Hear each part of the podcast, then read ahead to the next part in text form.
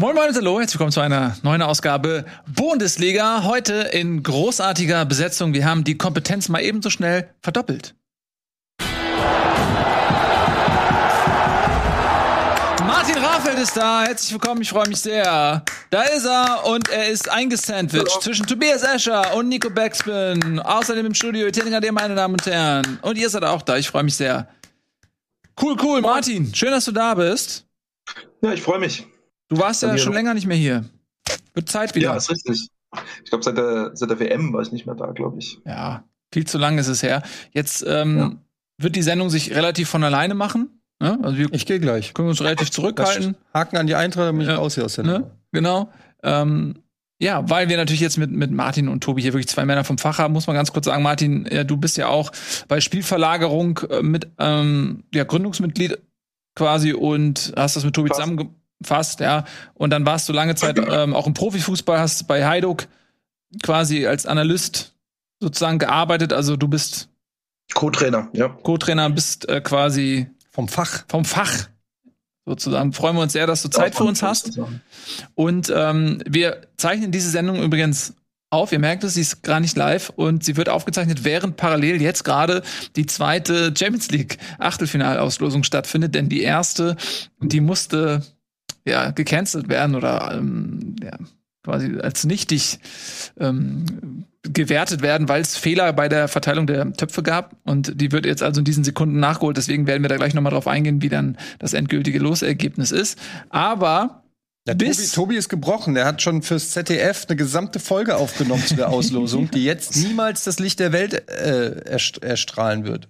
Ersehen. Nee, er war also Teil der Verschwörung quasi, ne?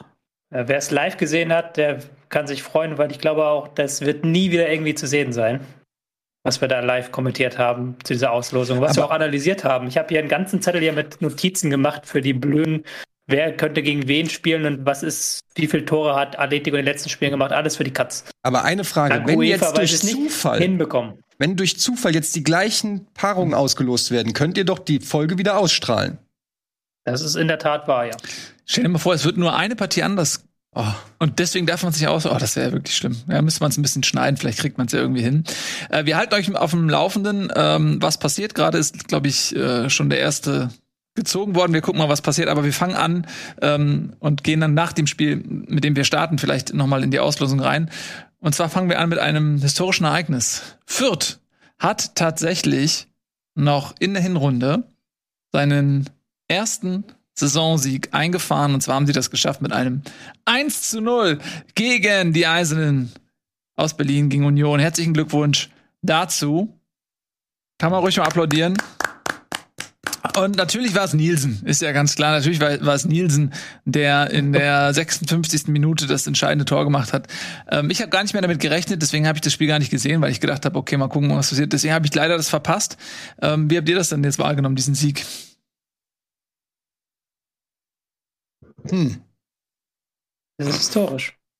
historisch. Es ist historisch, weil es ist ja auch der erste Heimsieg in der Geschichte der Bundesliga von Fürth. Was das ja nochmal extra schön macht, weil es, glaube ich, auch das erste komplette Geisterspiel in der Geschichte von Fürths Bundesliga-Geschichte war. Entsprechend auch geil, dass sie da den ersten Heimsieg machen. Was sagt ja. das über das Publikum aus? Hm? Aber natürlich klar, Union hat ihn da in die Karten gespielt. Union hat es nicht wirklich geschafft, irgendwie nach vorne zu kommen, großartig. Also das war tatsächlich ein eher lahmes Spiel von Union. Und dann hat er auch nichts, ähm, hat auch die Fürth nochmal ein paar Chancen liegen lassen dürfen, haben das Ding trotzdem gewonnen. Ja, freuen wir uns, oder? Ist doch schön.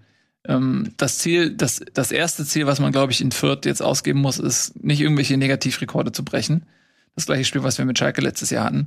Ähm, die sind jetzt nur noch sechs Punkte hinter Bielefeld. Aber wir wollen jetzt nicht allen ernsthaft, ernst, ernsthaft, ern, ernstes dort mehr ableiten, als es war. Oder es war ein Sieg, ne? Für die Seele, aber nicht für den Klassenhalt, oder? Ja, wenn die jetzt gewinnen, das, ich weiß gar nicht, wen spielt, führt als nächstes, ich guck mal direkt. Äh, okay. Gegen Dortmund. In Dortmund. Wird natürlich schwer. Ähm, aber jetzt nur mal, um, die um, den, um das Gedankenspiel fertig zu spielen, wenn die jetzt halt noch mal gewinnen und die vor ihnen die, die Vereine Bielefeld, Augsburg, Stuttgart und so Punkte liegen lassen äh, und vor allen Dingen Bielefeld, dann glaube ich, dass die schon noch mal Feuer fangen für, äh, für zwölf, vielleicht zwölf Punkte bis Augsburg, ne?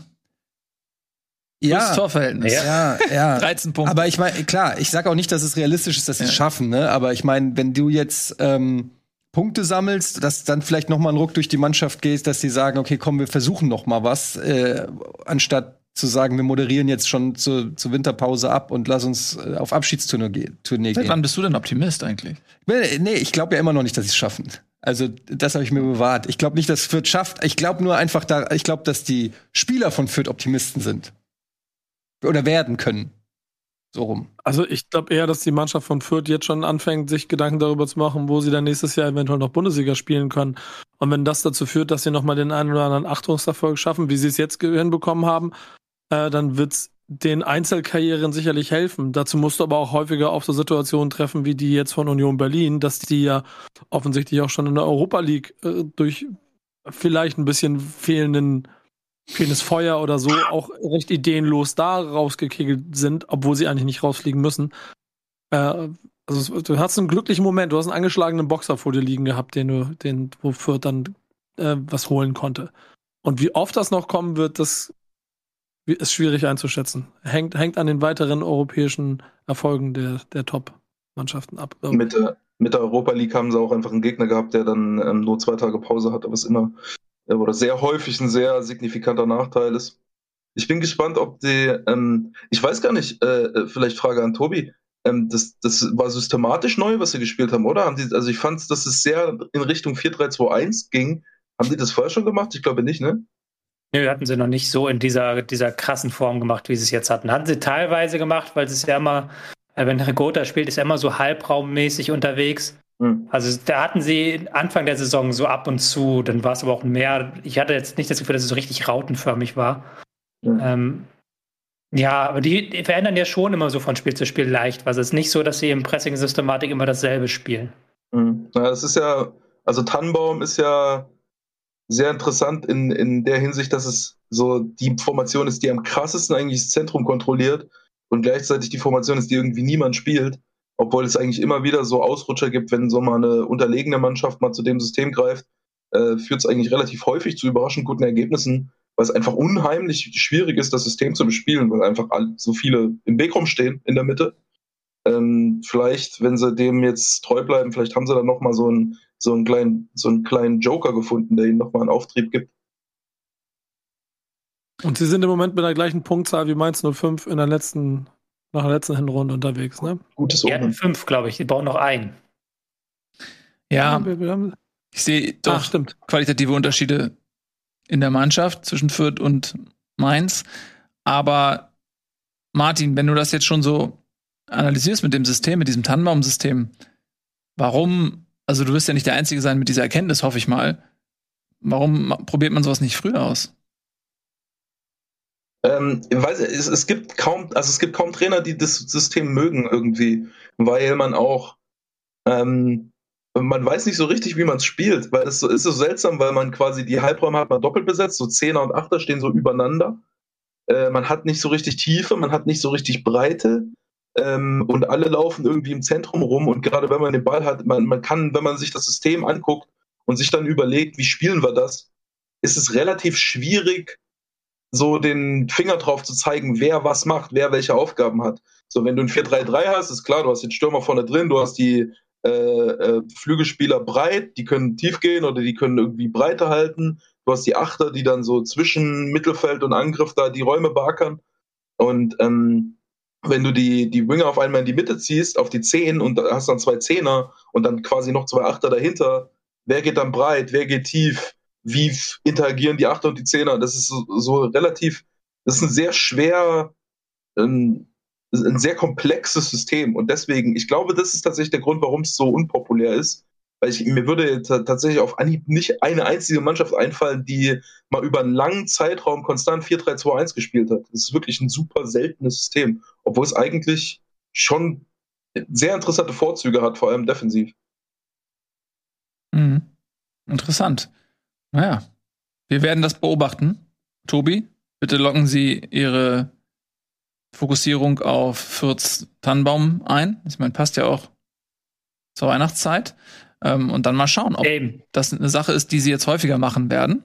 die vielleicht auch die Gegner ein bisschen überrascht. Vielleicht sind ja auch die Gegner so ein bisschen so, ach, ist ja nur Fürth, haben wir sozusagen eine Bye-Week. Können wir mal schauen, äh, gewinnen wir eh. Vielleicht ist das ja auch so ein bisschen Fürths Trumpf jetzt, dass die Gegner sie vielleicht auch einfach ein bisschen unterschätzen. Und wenn sie da ein bisschen was anderes machen und die Analysten haben ein bisschen das auf die leichte Schulter genommen, vorab, wer weiß, vielleicht ist auch tatsächlich eine Chance drin. Für den Moment sieht's halt so aus, dass sie äh, vier Punkte haben und äh, weit abgeschlagen sind zum rettenden ja. Ufer. Bevor wir jetzt gleich wir mit dem. Wir nur mal kurz erwähnen, ja. Wie bitte? Wir wollten ja nur mal kurz dieses historische Ereignis erwähnen, ehe wir jetzt zu den anderen historischen Ereignissen an diesem Spieltag kommen. Ja, bevor wir dahin kommen, kommen wir jetzt mal zu dem historischen Ereignis der verpatzten Champions League Auslosung. Da wollte ich noch mal ganz kurz ähm, euch, also uns fünf, weil es für uns interessant ist, aber für die Zuschauer, die, die wissen das jetzt schon, aber wir, wir werden ganz kurz trotzdem die aktuellen Begegnungen noch einmal vorlesen. Und zwar hat, sie, hat sich Folgendes ergeben. Salzburg trifft auf die Bayern. Oh. Villarreal gegen Juventus. Sporting Lissabon gegen Manchester City. Inter Mailand bekommt es mit Liverpool zu tun. Und Paris Saint-Germain. Die dürfen jetzt nicht gegen Manchester United ran, sondern gegen Real Madrid. Außerdem oh. haben wir Chelsea gegen Lille, Atletico gegen Menu und Benfica gegen Ajax. Ja, kann sich doch PSG freuen jetzt. Ja. Die erste Auslosung war geiler. Ja, das kann man oh. sich leider nicht aussuchen. Ja. Ich finde die aber auch nicht so schlecht. Aber PSG Real ist schon gut. Ich fand gut, dass Eddie vor der Sendung noch meinte, die losen jetzt so lange äh, aus, bis äh, Bayern gegen Salzburg spielt. War korrekt. Zufall. Ich finde jetzt gar nicht, dass, dass, Salzburg jetzt so der krasse Underdog ist. Ähm, Nein, der Gruppe? Ja, ich meine, also es gibt noch andere jetzt. Ich finde Lille zum Beispiel. Aber ähm, es ist, ist, lustig, dass Atletico und Manu beide wollten, dass nochmal ausgelost wird, damit sie gegeneinander spielen, ne? Ja, ja aber Nils, du darfst nicht vergessen, von den acht Toren, die Salzburg in der, in der Gruppenphase geschossen hat, ja. haben sie sechs nach ruhenden Bällen. Da waren unter anderem drei Elfmeter dabei. Dementsprechend musst du gucken, dass sie offensiv gar nicht so stark sind, wie sie vielleicht scheinen.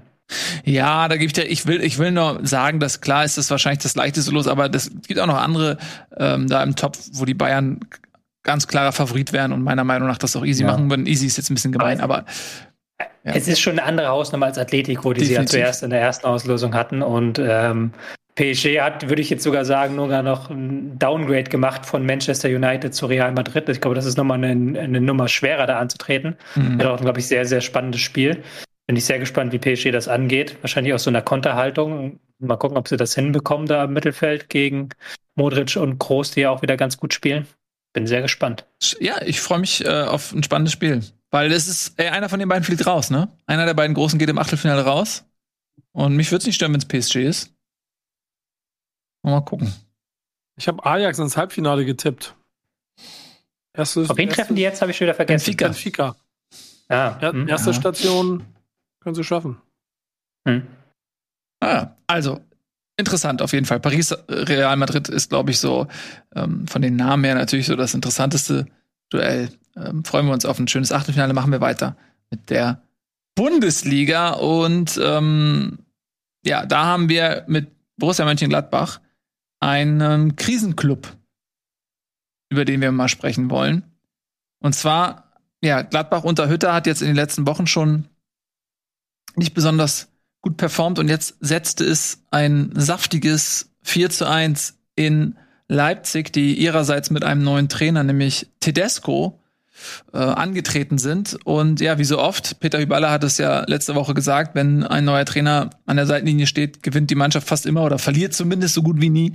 Und das hat sich auch hier bewahrheitet. Die Frage ist natürlich immer noch, inwiefern sind das entfesselte Leipziger und inwiefern sind das kollabierende Gladbacher, ähm, die einfach in der Vollkrise sind. Wie habt ihr das Spiel denn gesehen? Bevor ich in die Analyse einsteige, würde ich gerne Etienne eine Frage stellen. Etienne, kannst du ohne Worte beschreiben, wie du die aktuellen, wie dich die aktuellen Leistungen von Gladbachs Club Hütter dich fühlen lassen? Gut. Sehr gut. Ähm, was ich interessant fand bei RB Leipzig ist, dass halt Tedesco da so ein klassisches Ding gemacht hat, was damals auch Kofeld gemacht hat, als er zu Wolfsburg neu äh, gegangen ist.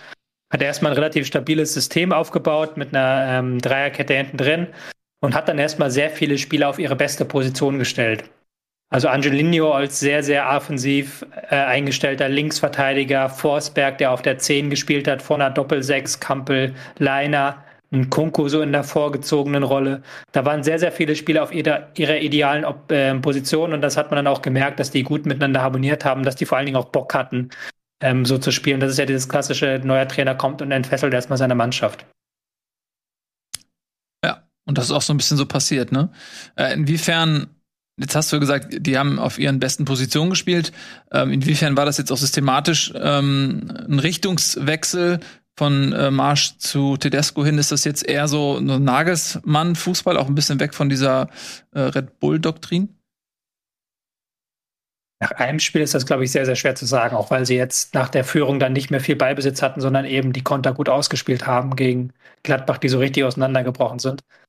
Ähm, entsprechend, ich glaube halt, also sie haben auch schon diese mit dieser Dreierkette oder beziehungsweise Fünferkette, dieser Mischform, haben sie auch schon unter Marsch gespielt. Sie haben halt nie Angelino in dieser richtigen Rolle gehabt, sodass sie halt da so zwischen Vierer- und Fünferkette so ein bisschen geschwenkt sind, je nachdem, wie hoch Angelino geschoben ist. Das war so ein Stück weit neu, aber ansonsten würde ich da jetzt noch nicht so die mega Rückschlüsse machen. Mir ist Tedesco jetzt auch nicht so als der krasse Nagelsmann-Trainertyp aufgefallen. Da ist noch ein paar Nuancen dazwischen. Ich glaube, da ist die Stabilität bei Tedesco noch mal viel stärker im Vordergrund. Mhm. Ja, 4-1 klingt natürlich auch deshalb so hoch, weil Leipzig noch zwei Tore in der Nachspielzeit gemacht hat, muss man auch dazu sagen. Ähm, davor hätten sie aber vorher schon machen müssen. Hätten sie vorher schon machen müssen von den Chancen auf jeden Fall, so dass ja, obwohl diese Tore so spät fielen, man schon irgendwie sagen kann, dass Gladbach nie wirklich in der Position war, das Spiel zu gewinnen. Also es war schon an dem Tag eine eindeutige Geschichte. Ich fand es ein sehr gutes Spiel. Eigentlich ähm, also von Leipzig ein hervorragendes Spiel und von Gladbach auch gar nicht so schlecht. Also sie hatten eigentlich viele gute Ansätze auch dabei, ähm, nur immer alles nicht gut genug. So ähm, hatte ich hatte das Gefühl, wir hatten viele Sachen, wo sie so ein bisschen überambitioniert waren im Ballbesitz, äh, haben immer wieder versucht, das ähm, relativ kompakte Zentrum von von Leipzig, die da mit diesem 2-1-2-1, so eine sehr kompakte Box in der Mitte haben, haben sie immer wieder versucht, direkt da durchzuspielen, anstatt noch ein paar Mal Seite zu wechseln und dann später irgendwie, wenn sich ein bisschen mehr Raum auftut, ähm, da anzugreifen. Und das ähm, hat dann zu relativ vielen Ballverlusten geführt in Räumen, die eigentlich okay waren, wo man ins Gegenpressing kommen kann. Gegenpressing war dann so ganz in Ordnung, aber immer nicht gut genug für Leipzig. Leipzig hat sich unfassbar oft in Umschaltsituationen einfach durchgesetzt mit sehr guten kleinen Einzelaktionen, haben halt im Mittelfeldzentrum ausschließlich sehr pressingresistente Spieler, die dann da durchkommen. Immer wieder ganz schnell den ersten Pass auf den Stürmer gekriegt, immer wieder einen Kunku gehabt, der, der sich dann aus diesen 1 gegen 1 Situationen direkt befreit hat. Ich fand das ähm, schon ein ziemlich starkes Spiel von, von äh, Leipzig und, und Gladbach ist da, glaube ich, ein bisschen äh, gefühlt so ein bisschen naiv gewesen. Ja das wollte ich gerade sagen, weil das war überambitioniert, trifft es halt da. Weil ich hatte das ganz oft das Gefühl, dass dann irgendwie in Spieler ins Gegenpressing gerückt sind und gar nicht mehr abgesichert haben. Und dann am Ende auch Benze Baini, der da gar nicht mehr mitgeht. Ich glaube, bei dem letzten Tor, ähm, da waren halt so ganz oft sind sie in Stellung geraten, die vermeidbar gewesen wären, die du auch gegen RB Leipzig eigentlich gar nicht haben willst, wo ich gedacht habe, ey, ihr habt gerade zehn Tore kassiert in zwei Spielen, warum denn jetzt so offensiv ausgerichtet? Warum auch mit so einer Viererkette da hinten anfangen? Na gut, muss dann Hütter wissen. Ich glaube auch, weil, ähm, äh, weil das in den letzten Jahren immer der, der Wesenskern der Mannschaft war, dass sie sich in, auch in schwierigen Situationen immer dann mit Offensivstärke da rausziehen konnten. Ähm, wenn du wenn du solche Spieler vorne drin hast, äh, Embolo, Stindl und so, ähm, können immer wieder Sachen, äh, können immer wieder Sachen machen. Hat, hatten auch immer wieder gute Aktionen im Laufe des Spiels. So, es war nicht so, dass die äh, überhaupt keine offensive Durchschlagskraft ausgestrahlt hätten oder so. Sie waren schon im Spiel. Ähm, und ich, ich, ich glaube, es ist echt schwierig in so einer Situation, wenn deine Stärke eigentlich äh, Offensivspiel ist, dann dann quasi auf diese, also so auf Sicherheit zu spielen, auf Stabilität zu spielen, damit ja so ein bisschen auf diese Stärke zu verzichten. Ähm, aber Leipzig war halt, Leipzig war, ich glaube, in der Situation der ganz falsche Gegner für, für Gladbach. Ja, wir können ja. mal. Ja, Tobi? Ja, mach du gerne. Ich wollte gerne einmal kurz auf die Tabelle schauen, um mal einzuordnen, wie es jetzt für Gladbach derzeit ausschaut. Nämlich gar nicht so erfreulich. Ähm, da haben wir sie nämlich auf Tabellenplatz 13. Und es sind nicht nur die 18 Punkte, zwei bis zum Relegationsplatz, sondern es sind auch die minus neun Tore, die einen so ein bisschen, ja, ähm, pessimistisch auf Gladbach schauen lassen. Wir hatten das ja letzte Saison auch schon noch unter Rose, so eine sportliche Krise. Da wurde das dann im Prinzip auf den Trainer geschoben. Inwiefern glaubt ihr, dass eventuell auch das so ein bisschen den Blick getrübt hat von der eigentlichen sportlichen Qualität weg, weil man damals ja eigentlich gesagt hat, okay, das liegt jetzt an der ganzen Unruhe, dass der Trainer gesagt hat, er geht nach Dortmund und äh, dadurch ist dieses sportliche Abschneiden so ein bisschen entschuldigt und erklärt gewesen. Und jetzt fehlt quasi natürlich dieser Ansatz. Jetzt kann man zwar auch sagen, okay, Hütte erreicht die Mannschaft nicht oder so, aber inwiefern, inwiefern glaubt ihr, war das damals schon auch ein sportliches Problem und nicht nur ein Trainerproblem? Das ist schwer zu sagen. Jetzt, ähm, ich finde halt, unter Hütte hat ja auch bei der Eintracht war schon immer hinten das Scheunentor recht groß. Also es war ja auch typischer Hütterfußball, immer volle Kanne nach vorne zu gehen und einfach zu hoffen, dass man das eigene Risiko sozusagen outscoren kann. Und das klappt halt dann gegen so eine Qualitätsmannschaft wie gegen Leipzig halt nicht immer. Auf der anderen Seite, ich, ich werde halt aus Gladbach noch nicht so richtig schlau, weil natürlich sieht die momentane Bilanz mit drei Niederlagen in Folge nicht so gut aus. Davor haben sie allerdings die Bayern 5-0 geputzt, ähm, dann auch nachgelegt gegen Bochum. Also ähm, unentschieden gegen Mainz, die zu dem Zeitpunkt in guter Form waren, dann auch gegen Fürth, so, eine, so ein Pflichtsieg, der ja auch nicht dann immer so leicht geht, wenn du irgendwie von so einem Hoch kommst. Also gerade dann diese vermeintlich kleinen Mannschaft nach so einem Bayern-Triumph zu schlagen, finde ich, ist dann auch immer so. Ähm, das muss man dann auch erstmal machen. Da habe ich die Mannschaft eigentlich schon für sehr stabil unter Hütte eingeschätzt. Und jetzt Köln, Freiburg, Leipzig. Ähm, ich kann die, ich kann es immer noch nicht so ganz greifen, dass die ein, hohen, ein hohes Risiko beim Fußball gehen. Das war wahrscheinlich unter Rose genauso wie unter Hütter.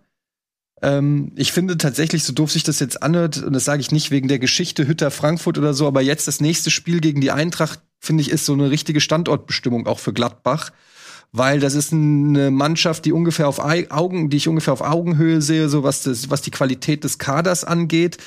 Ähm, und die aber auch in guter Form ist. Und da musst du dann, da finde ich, kann man gut dann ablesen, wie man, wie man Gladbach dann für den Rest der Saison vielleicht auch einzuordnen hat.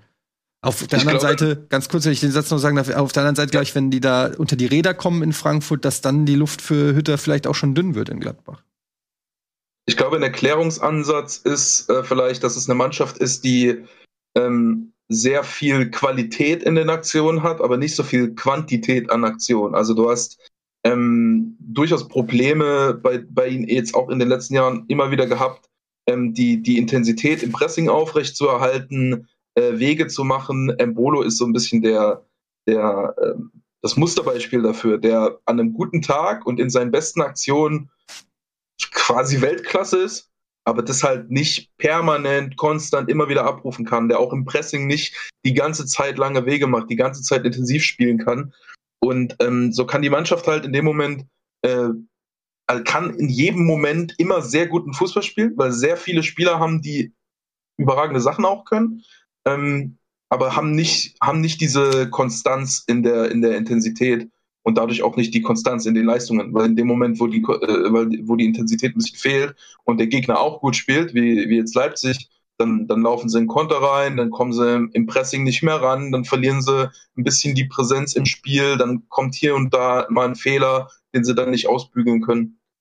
Und so ist, ist es, glaube ich, so ein bisschen Inkonstanz, ähm, äh, kommt, so mit, kommt so mit der Mannschaft mit. Ja, und ich glaube aber auch, du, ähm, ich würde der Hütter nicht ganz ausnehmen, weil der natürlich auch diese Intensität sehr stark fordert, aber irgendwie die nicht auf den Platz bekommt. Und das, klar kann man das dann auf den Spieler schieben. Aber wenn dann vielleicht die Idee nicht zu dem Spielermaterial passt, also das hat zum Beispiel ein Neuhaus, hatten wir auch schon öfters, so gar keine Rolle mehr spielt, obwohl der natürlich für dieses punktuell qualitativ sehr hochwertige Spiel so eine tragende Säule ist. Ja. Und man dann eher dann Intensität, die man dann aber auch nicht auf den Platz bekommt. Und dann kommen natürlich noch so Geschichten mit, die jetzt natürlich, wenn es schlecht läuft, da kommen natürlich auch mal die ganzen Geschichten da raus. Und dann hey, hat man jetzt lesen können, dass Eberl eigentlich im Sommer den Kader sehr stark umbauen wollte, aber dann kam halt die ähm, Corona dazwischen und der hat halt keine Käufer gefunden.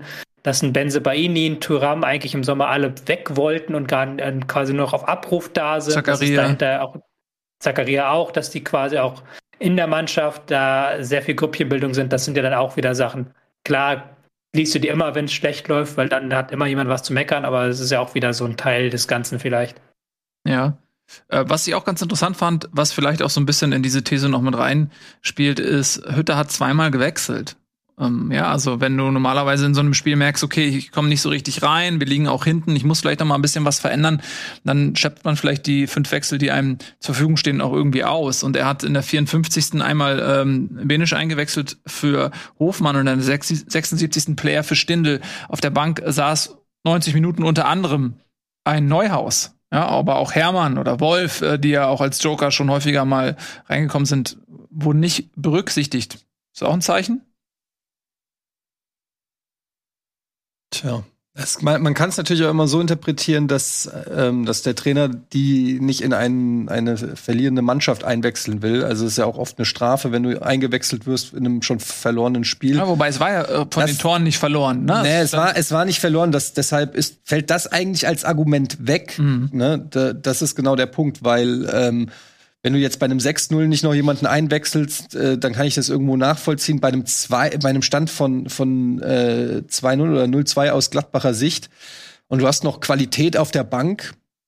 Ja, also da, also da kann man sich auch nur so erklären, dass entweder Neuhaus wirklich momentan komplett außer Form ist. Mhm. Oder dass das Verhältnis ähm, zu Hütter wirklich so angeschlagen ist. Und ich kenne das aus Frankfurt, wenn Hütter, das ist bei ihm so, wenn du erstmal verkackt hast aus irgendeinem Grund, dann bist du erstmal weg vom Fenster. Ne? Das haben wir bei Danny da Costa zum Beispiel gesehen oder so.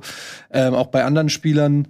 Ähm, da kannst du halt, da bist du dann raus. Es wundert mich halt nur, weil es ist natürlich schon, jetzt mal unabhängig davon, wie, wie Hütter Neuhaus einschätzt, ist es einer der äh, ja im Sommer meistgehandelten deutschen jungen Spieler gewesen. Ja. Ne? Also ja. Da würden sich einige Vereine freuen, den unter Vertrag zu nehmen. So sieht's aus. Du redest von Qualität auf der Bank. Wir holen uns auch ein bisschen Qualität auf die Bank, machen einen kleinen Spot und dann sind wir gleich wieder da.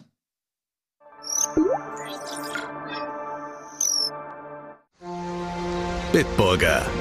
Mit bestem Hallertauer und Bitburger Siegelhopf. Feinherb, frischem Geschmack. So gut kann Bier schmecken. Und deshalb bitte ein Bit.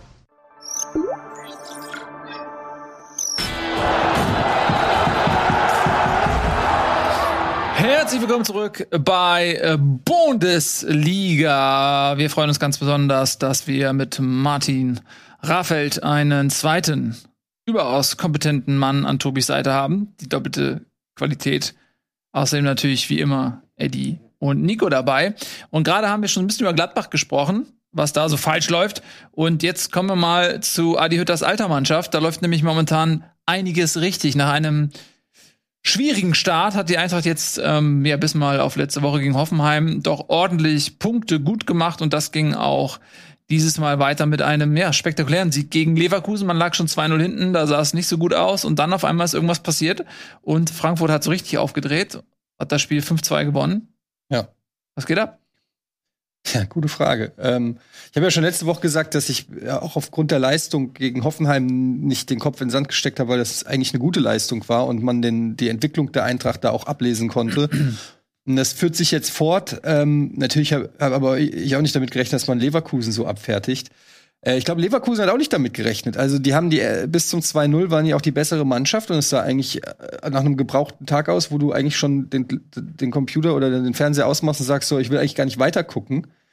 Ähm, aber Glasner hat es auch gesagt, man hat dann gesehen, so wie Rafa Boré direkt ins Tor gerannt ist und den Ball geholt hat und auf den Mittelpunkt gelegt hat. Und das zeigt so ein bisschen, dass die Eintracht jetzt auch durch die Europa League, ne, Gruppensieg in der Europa League und auch durch diese Last-Minute-Treffer, die sie gemacht haben, einfach wirklich viel Selbstbewusstsein Bewusstsein getankt haben.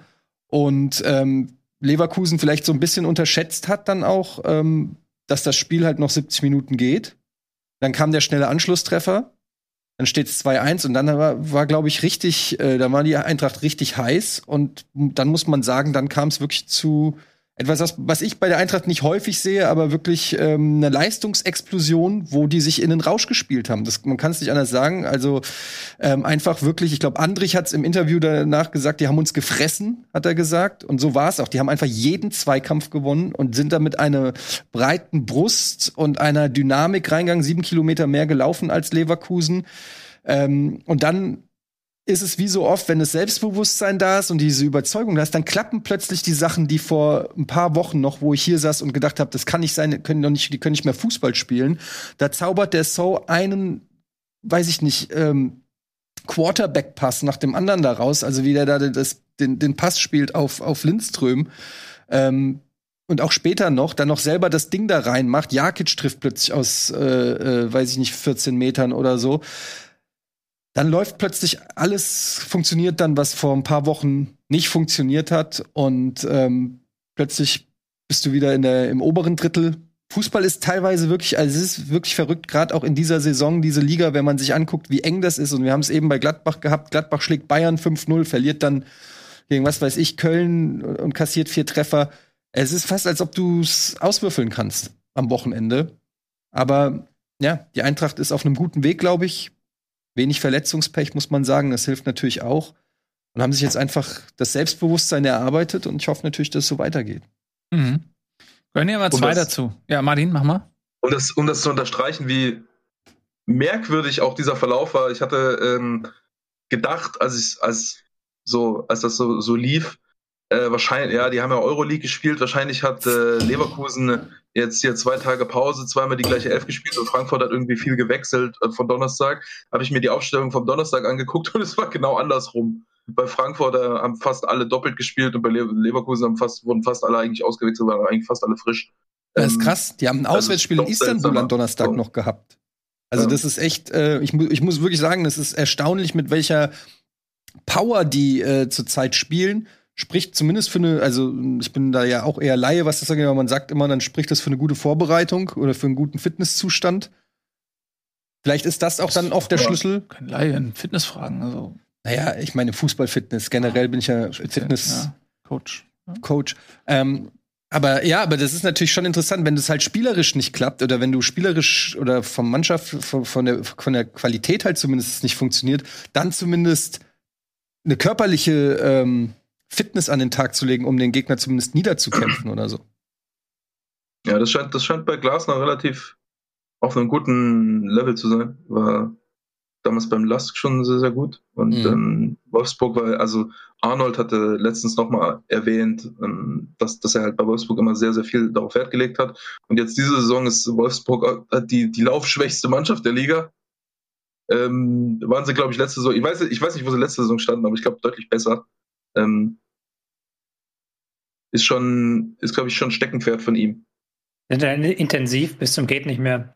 Und sie haben jetzt alle auch, wie, wie du gesagt hast, Eddie, ich glaube, das ist jetzt so eine Elf, die sich gefunden hat. Das hat der auch lange nicht. Man mhm. weiß jetzt, wie man Bori einsetzen muss, dass das nichts bringt, den mit 1000 Flanken zu füttern. Äh, so und La Jakic haben sich so gefunden im Zentrum und die Abwehrkette ist auch besser, finde ich. Tut da, dass der wieder da ist, ist auch ganz gut. Ja, also ich muss auch sagen, es, was halt wirklich gut klappt, ist halt dieses, diese zentrale Jakic und So, also die ergänzen sich wirklich super. Du hast mit So halt eher den äh, spielerischen Part, der auch ähm, ja, wie so ein, ja, wie ich schon gesagt, wie so ein Quarterback halt diese Pässe spielt. Und mit Jakic hast du halt auch äh, Zweikampfstärke, aber auch so, gerade Boré und Jakic sind Typen von der Mentalität her, die der Mannschaft unheimlich gut tun, weil die mitreißen, ja, mit ihrer Art ähm, kein, Kampf, kein Zweikampf verloren zu gehen, immer ranzurennen. Die Leute auch, die, die Mitspieler, also wenn man das so sieht, die Körpersprache auf dem Feld ist enorm wichtig, weil die auch die anderen Spieler immer anpeitschen.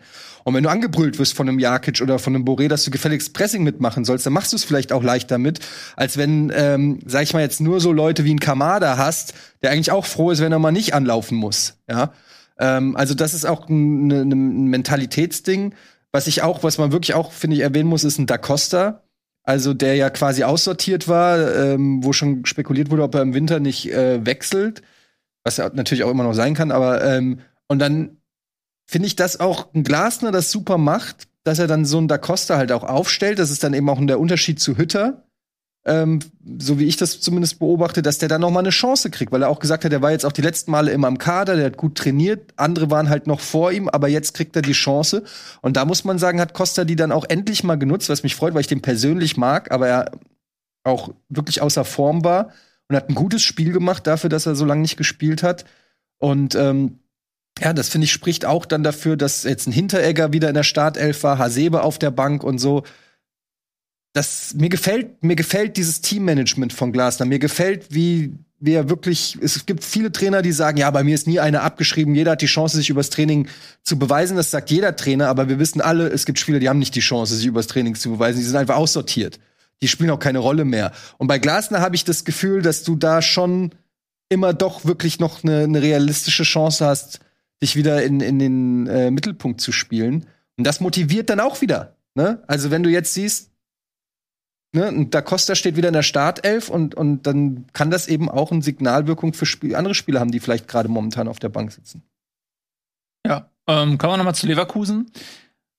Die waren ja zuletzt im Aufwind, haben das gut gemacht, waren äh, tabellarisch, haben sich da rangerobbt an äh, das Führungsduo. Können wir ja vielleicht nochmal ganz kurz die Tabelle einblenden, wie sie jetzt aussieht.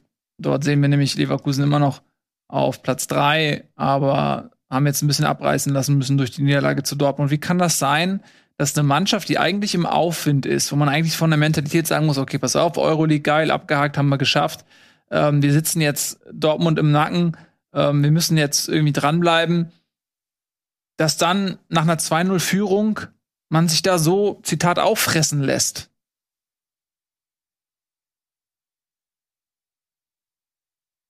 Ratlose Gesichter. Ratlose Gesichter, gut, habt ihr auch keinen. Also ich hatte, ich hatte das Gefühl, der erste, der erste Schritt dahin war, dass man nach dem 2-0 so in so einen Sicherheitsmodus erstmal gegangen ist. Und man, äh, Frankfurt war von Anfang an relativ aggressiv und hat relativ hoch gepresst. Und in der Anfangsphase hat Leverkusen sich sehr dagegen gestemmt und versucht, es immer zu bespielen und irgendwie dort ins Zentrum zu kommen, gegen die beiden Sechser, sich da irgendwie durchzuspielen. Äh, erste Tor war ja auch sensationell rausgespielt, wobei da auch das Pressing durch ein durch einen äh, Abwurf einfach ähm, nach einem äh, Frankfurter Angriff ausgehebelt wurde. Aber ähm, da hat Leverkusen auf jeden Fall versucht, das Spiel zu gestalten. Und dann nach dem 2-0 haben sie das nicht mehr so gemacht und haben dann gegen das hohe Pressing dann ähm, vermehrt dann versucht, einfache, vermeintlich sichere Lösungen zu finden. Ähm, und haben dadurch so ein bisschen die Kontrolle übers, übers Spiel abgegeben und äh, haben die sich dann nicht mehr so richtig wiederholen können später. Und waren auch selber gar nicht so intensiv dann mehr irgendwie im Spiel gegen das, den Ball. Dann das war das häufig so. Gewundert. Ja, das ja. hat, das hat, da war halt häufig, dass Aranguis plötzlich höchster Spieler war, weil der nach vorne gepresst, mhm. geprescht ist und halt gar keiner nachgerückt ist, wo ich mir auch denke, ey, gut, Aranguis macht sowas gerne mal, aber den müssten die anderen wenigstens nachrücken. Also da hat man wirklich äh, der Intensität des Gegners nichts entgegenzusetzen gehabt und das ist ja auch so dieses Leverkusen-Klischee so ein Stück weit. Und klar, wenn du natürlich dir auch anguckst, wer auf dem Feld stand, da hatte, die, hatten die ähm, Frankfurter schon einen richtigen körperlichen Vorteil, aber dann andererseits, wie du es gerade gesagt hast, hätten sie es halt fußballerisch noch mehr rausspielen können ich fand, sollen. Ich fand es aber auch komisch. Ich fand, sie hatten auch so gerade in der Anfangsphase eigentlich gute ähm, so gute Strukturen fürs Pressing, so haben relativ gut Flügel, Flügelstürmer auf Halbverteidiger äh, verteidigt und dann Außenverteidiger auf Außenverteidiger womit man eigentlich sehr, sehr viel Druck aufbauen kann, aber dann gab es viele Situationen, wo sie dann so nur da standen in dieser Struktur und dann gar nicht richtig angelaufen sind. Wo ich, schon so dachte, so, hä, wo, die könnten, die könnten doch jetzt einen Ball erobern, warum machen die es gerade nicht? Das war sehr seltsam, so als hätte man, als hätte man, als würde man wollen, dass Frankfurt irgendwie ins Mittelfeld spielt, um dort die Bälle zu erobern oder so. Aber ja, keine Ahnung, war eine seltsame Partie von Leverkusen. Ja, so ein bisschen diese fehlende Konstanz auch einfach bei Leverkusen. Qualität ist da, wenn alle fit sind und ähm, schwer zu erklären, ne? warum dann immer wieder so Ausreißer dann dabei sind. Ähm, aber vielleicht hat Frankfurt auch einfach super gemacht. Ich glaube, es war einfach ein guter Tag von der Eintracht. Genau, also äh, Dortmund hat einen Punkt geholt, ähm, Bayern hat gewonnen, ne? Leverkusen ist jetzt, gut, haben wir sie vorher auch nicht mehr wirklich realistisch ins Meisterschaftsrennen reden können, auch wenn es schön gewesen wäre, aber jetzt sind es dann ähm, schon wieder zehn, zehn Punkte auf die Bayern. Ähm, aber gut, dann bleibt es halt beim Champions League Platz, den sie sich hoffentlich nicht mehr nehmen lassen aus Leverkusener Sicht, denn da rückt doch einiges nach. Ähm, zum Beispiel ähm, Hoffenheim. Aber wir machen mal erstmal weiter mit Dortmund, würde ich sagen. Gut abgelegt. Ja. Äh, machen wir erstmal weiter mit, mit Dortmund. Ähm, die haben nämlich was ähnliches gemacht, was Leverkusen gemacht hat, nämlich einfach die Konstanz vermissen lassen. Jetzt hatte, hatten sie die sehr kontroverse Niederlage gegen die Bayern und schaffen es dann jetzt nicht in Bochum dran zu bleiben und den Dreier zu holen und den Abstand bei vier Punkten zu lassen, sondern müssen sich dann mit einem Punkt genügen, obwohl sie eigentlich die bessere Mannschaft waren. War das ein Spiel, wo man sagt, ja, okay, die Effizienz hat gefehlt am Ende, das war auch ein bisschen Pech oder war es mehr als das? Naja, wenn du dir die zweite Halbzeit anschaust, ich glaube, Bochum hat zwei oder dreimal sogar auf der Linie gerettet. Riemann hat, glaube ich, auch fünf oder sechs Paraden insgesamt gezeigt. Und Bochum hatte bis auf den Elfmeter praktisch keine Torchance. Also ist das schon so gewesen, dass es tatsächlich gerade in der zweiten Halbzeit komplett auf, ein, auf eine Hälfte ging. Ähm, trotzdem würde ich behaupten, dass Dortmund so in der ersten Halbzeit noch nicht ganz so gut gespielt hat. Immer so ein bisschen haben sie die, die Risikofreude vermissen lassen. Ähm, bisschen haben sie auch ähm, sich dann zu leicht dazu verleiten lassen, auf Außen zu spielen und haben dann nicht eben durch das Zentrum gespielt. Und Bochum hat halt, wie sie, wie man das von ihnen kennt, hat halt alles reingeworfen, waren halt wirklich präsent in den Zweikämpfen in der eigenen Hälfte und haben das dann gut gemacht. Ähm, deswegen, ja, Bochum hat sich den Punkt erkämpft, aber wenn du das Spiel öfters spielen würdest, wenn du es zehnmal spielen würdest, sage ich immer, dann wird das Ding achtmal an Dortmund gehen, mindestens. Expected Goal von Dortmund war, glaube ich, 2,9 oder so. Und dazu, ja, von, von Bochum halt 1,0 und davon waren 0,8 ja. für den Elfmeter. Genau. Und da, dazu noch das, ähm, das Abseitstor von Dortmund war, war zwar abseits, ähm, aber das, das war natürlich auch, da steht halt irgendein Spieler steht irgendwo am Abseits, wenn der einen Schritt raus macht, fällt das Tor trotzdem. War auch nicht so glücklich. Meinst du das Bellingham, wo als Bellingham da ähm, ja. jemand die Sicht genommen hat? Genau. Mhm. Ja. War, war regeltechnisch korrekt, das nicht zu geben, aber ist natürlich dann ja. unglücklich in so einem Moment, natürlich, völlig klar. Genau. So unglücklich das war, aber ich finde es halt immer wieder krass, weil wir haben ja letzte Woche ganz viel über dieses Dortmund gegen Bayern-Spiel geredet, klar. Und das hat ja auch Bayern in den letzten Jahren regelmäßig gewonnen. Aber wo der Dortmund immer den Titel so verschenkt, in Anführungszeichen, beziehungsweise weiß, wo denn die Punkte fehlen, ist halt in solchen Spielen wie jetzt gegen Bochum. Ähm, das ist ja das, das ist ja das, was ich hier seit Jahren predige. Ich habe das nochmal angeguckt jetzt seit der letzten Meisterschaft von Dortmund 2012.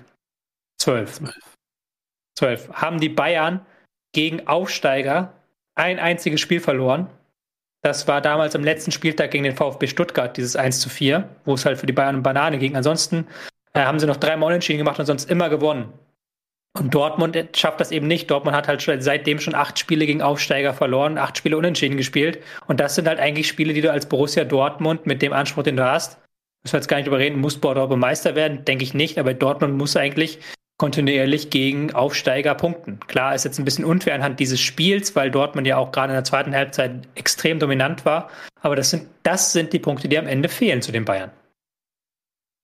Ja, da hatten wir gesagt, vielleicht wird es unter Rose besser, ne? dass sie eben das schaffen. Aber was man halt auch wirklich sagen muss, sie hatten ja oft Spiele, wo sich dann mit tiefstehenden Gegnern so schwer getan haben und sich dann auch nicht die Chancen rausspielen konnten, wo man gemerkt hat, okay, das war jetzt eben nicht Pech, sondern das ist ähm, im System verankert, dass sie sich einfach sehr schwer tun, wenn der Gegner sich hinten reinstellt. Das hatte man jetzt ja gegen Bochum nicht unbedingt, denn ihr sagt das ja selber, die Torchancen waren ja da. Hm? Also doch ein bisschen mehr Pech und kein Rückfall in alte Zeiten vielleicht. Ja, wobei, das ist ja wieder das klassische Hermann Gerland-Zitat, würde ich jetzt wahrscheinlich in unser Phrasenschwein was reinwerfen, aber ähm, immer Glück ist Können. Mhm. Und was ist dann immer Pech? Hm? Ja, immer Pech haben sie nicht. Haben wir das ja, meiste Runde Saison. Ja. Da spricht der Dortmund-Fan, darf man das sagen?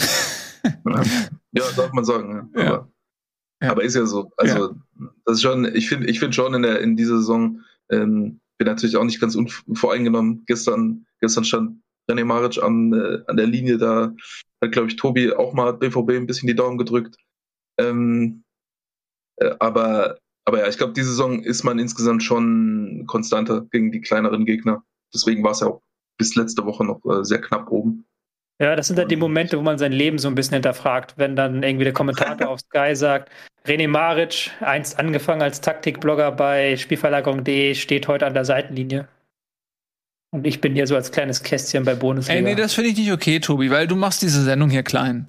Und du machst dich selber klein und das finde ich nicht in Ordnung.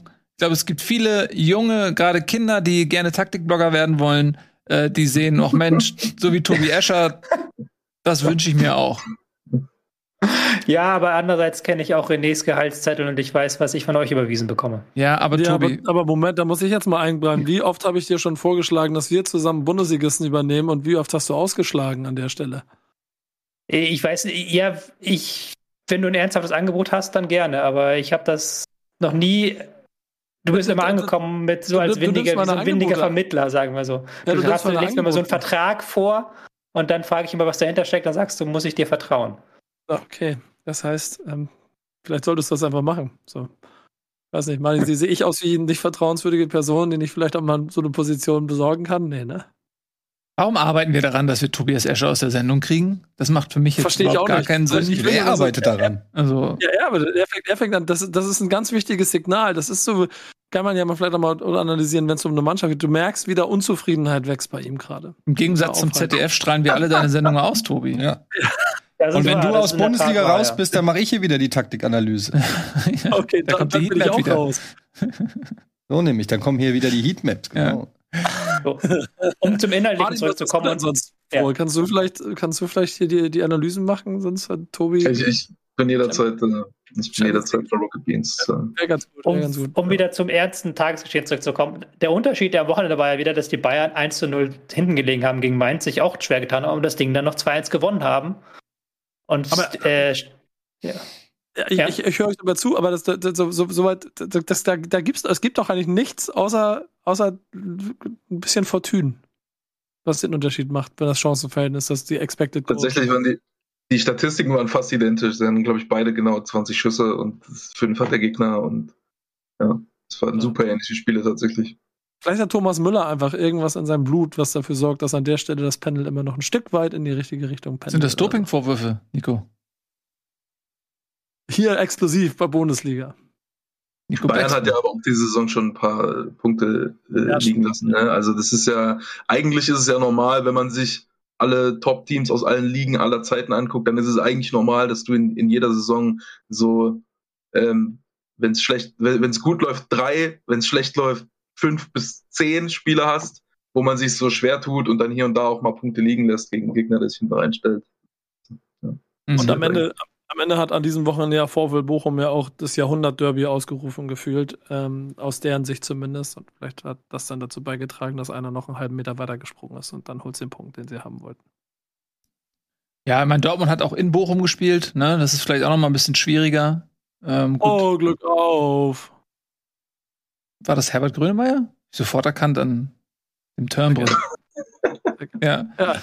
Ja, der aber, ist gerade bei mir hier, der sitzt bei mir hier nebenan. Ja, aber ein Stück weit ist es ja wirklich so, ne? Also die Bayern haben jetzt ein Spiel, wo sie sich sehr schwer tun und in aller Regel schaffen sie es dann, ähm, dieses Spiel noch zu gewinnen. Auch das war verdient, muss man auch sagen. Bayern ohne das Mittelfeldzentrum aus Kimmich und Goretzka angetreten. Ja, also Goretzka fehlt verletzungsbedingt bei äh, Kimmich wissen wir alle, was passiert ist. Er hat sich eben mit Corona infiziert, zeigt sich jetzt reuig, sagt, er hätte sich früher impfen lassen sollen, fällt aber natürlich trotzdem aufgrund dieser Infektion dann jetzt auch länger aus als gedacht, wird in diesem Jahr kein Spiel mehr machen für die Bayern. Ähm, das ist natürlich jetzt auch eine andere Bayern-Mannschaft. Kimmich Goretzka im Mittelfeld oder Tolisso und Musiala in dem Fall, ähm, die dann da voreingekommen sind. Ja, vielleicht auch nochmal kleiner Qualitätsabfall. Ja, Fand ich, aber das, die haben es halt dann ganz gut abgefangen. Ich kannte auch in der zweiten Halbzeit fand ich Rocker, der dann überraschend für mich ein bisschen überraschend eingewechselt wurde. Den fand ich auch nicht schlecht. Der hat das dann so ein bisschen Ruhe ähm, reingebracht mit seinen Pässen von hinten ein bisschen tiefer gespielt. Ich, Musiala ist ja immer so ein geiler Kicker. Also ein geiler Kicker, musst du sagen. Aber klar, Tolisso, Musiala, das ist eine Doppelsechs, die lässt den Gegner da ein bisschen Fantasie. Und das haben sie auch in der ersten Halbzeit bekommen. Aber es ist schon beeindruckend, wie die Bayern dann, wenn sie dann gekitzelt werden, hm. in der zweiten Halbzeit die paar Prozentpunkte noch mehr dazu hinlegen können, um das Spiel dann noch zu drehen. Definitiv. Ja, bei Mainz muss man sagen, die haben es eigentlich gut gemacht. Ähm, gutes Spiel von Mainz. Es ist eins dieser Spiele, wo man durch, sich auch vorstellen kann, dass am Ende ein bisschen was bei äh, Haften bleibt. Mhm. Kann man stolz auf die Leistung sein, aber mit dem Ergebnis unzufrieden bei Mainz, oder? Ja, ich glaube schon. Ich fand, äh, ich fand, ich fand Mainz extrem beeindruckend in dem Spiel, wie, wie sie einfach die ganze Zeit kompakt sind. So die ganze Zeit überall haben die zehn, maximal zehn Meter Abstand zwischen allen Spielern gefühlt. Ähm, beim ersten Tor, da erobern sie den Ball und kommen in, ein paar Sekunden zum, äh, zum, zum Abschluss. Da sind sechs Spieler im Strafraum und äh, die kannst reingehen, wo du willst in das Spiel und es ist immer eine extreme Kompaktheit da. Das ist schon, das war, das, das ist dann schon eine, eine Vorstellung, wo man, äh, wo man auch sagen muss, das ist auch, das ist auch dann klar, dass es für Bayern schwer ist. So dagegen, wenn jemand so verteidigt, dann geht da niemand, niemand hin und nimmt die einfach so auseinander, so, sondern dann sind die immer, äh, können die sich immer ein bisschen wehren. Ähm, Im Umschaltspiel haben es dann auch gut gemacht. Das hätte Bayern vielleicht ein bisschen dominanter gestalten können im Gegenpressing, aber hm, ansonsten ist schon schwer, dann da Tore zu erzielen. Ich glaube, ich hatte das Gefühl, ähm, weiß nicht, wie ihr es seht, dass, äh, dass Nagelsmann wahrscheinlich in der Halbzeit ein bisschen ähm, das Spiel durchs Zentrum so ein bisschen reduzieren wollte und gezielt gesagt wurde, okay, die sind so kompakt, wir versuchen mehr drüber zu spielen, wir versuchen mehr über den Flügel zu kommen, ähm, versuchen zwei gegen eins herzustellen auf einen Außenverteidiger und ähm, das Tor war ja dann zumindest so, auch dass das einfach mit einem langen Ball in dem Moment, wo Mainz rausgerückt war, einfach mal über diesen kompakten Block drüber gespielt wurde. Ähm, und das hatte ich das Gefühl, hat, war so ein bisschen das Zünglein an der Waage, dass ähm, der Bayern nochmal so ein bisschen die Spielweise auf Mainz nochmal so ein bisschen entscheidend angepasst hat. Mhm. Und das andere, was ich halt fand, dass dann Mainz auch nicht mehr in die Konter kam. Wo ich noch nicht ganz sicher bin, lag das daran, dass irgendwie Gegenpressing Bayern besser war mit dieser, mit dieser stärkeren Flügelfokus. Oder einfach auch, dass Mainz irgendwann eben nicht mehr mit drei, vier Spielern nachgerückt ist, sondern Burkhardt und Sivo da vorne so ein bisschen auf sich alleine gestellt waren. Und dann bist du auch irgendwann so in dieser Lage, ich glaube, das ist dann irgendwann auch super nervig, ich glaube, wenn du halt noch diesen einen Nadelstich immer setzt, dann ist es noch was anderes, als wenn du wirklich eine ganze Halbzeit in der eigenen Hälfte drin bist. Ja, ich glaube, war eine Mischung aus beiden. Ne? Also, ähm, also du, du, kannst natürlich, keine Mannschaft läuft in der 70. Minute noch genauso wie in der ersten Minute. Nee. Also. Ähm, und dann äh, kommt natürlich dazu, dass du andere Balleroberungen hast, wenn der Gegner tief spielt, wenn er über den Flügel spielt, als wenn er viel versucht, durch die Mitte zu kommen. Dann hast du halt, ja, wenn er durch die Mitte kommt, hast du den Ball auf der 6, wenn er auf den Flügel kommt, hast du den Ball, oder wenn er tief spielt, hast du den Ball hinter der Abwehr, da musst du dich auch erstmal drehen und äh, ich bin ja jetzt auch kein riesiger Fan von diesem U des Todes quasi, dass du halt auf den Flügel doppelt besetzt und das Zentrum dann so frei lässt. Aber ich fand dann Rocker fand ich auch gut, weil der das dann halt eben da auch strategisch gut gemacht hat. Das passt oft im Bayern-Spiel nicht und deswegen fremdeln, fremdeln die auch so mit ihm und er so ein bisschen mit den Bayern. Dieses, dieses doch sehr, sehr äh, strategisch langsam auf die Außen verteilen, aber dem Spiel fand ich es gut dann. Und dann haben sie auch die Kontrolle gehabt nach dem 2-1. Ja, ich fand, er hatten, also sie haben eine gute Balance bewahrt. Die haben jetzt nicht die ganze Zeit nur Flügelangriffe gespielt, nur tief gespielt, sondern haben auch, haben auch die Halbräume immer noch mitgenommen, wenn es ging. Ähm, war so eine, war eine, war eine kleine Justierung, die aber sehr wirksam war. Mhm. Und das Beste muss man sagen, ähm, aus Mainzer Sicht, das komplette Spiel war im Fernsehen zu sehen und das ist ja auch nicht bei jeder Sendung so, die aus Mainz kommt, ne, Tobi? Ja, schöne Anspielung darauf, auf die Champions League-Sendung, die nie ausgestrahlt werden wird. Ja, ist nicht so schlimm. Wir, wir machen weiter mit ähm, ja, einem sensationellen Knallerstart. Und zwar Hertha BSC. Die haben den Trainer gewechselt und sind mit vier Punkten aus zwei Spielen belohnt worden. Kann man, glaube ich, so sagen. Taifun Korkut hat übernommen für Paldadei und hat geliefert, oder seine Mannschaft hat geliefert. Ähm, und ja, das äh, erste Spiel war noch ein Unentschieden, aber da lagen sie ja zurück und kamen dann ähm, nochmal wieder gegen Stuttgart und jetzt gegen Bielefeld. Und das war ein wichtiges Spiel, wenn man das aus tabellarischer Sicht mal betrachtet. Vielleicht können wir die Tabelle, wir haben ja so eine schöne Tabelle auch nochmal ganz kurz einblenden, um unseren Fokus nochmal auf die Abstiegsregion zu lenken. Dort sehen wir das nämlich. Hertha gegen Bielefeld. Das ist äh, ein sehr, sehr wichtiges Spiel, ein Sechs-Punkte-Spiel im Grunde gewesen für Berlin. Und ja, sie haben geliefert und 2 zu 0 gegen Bielefeld gewonnen. Gut für Berlin. Hm.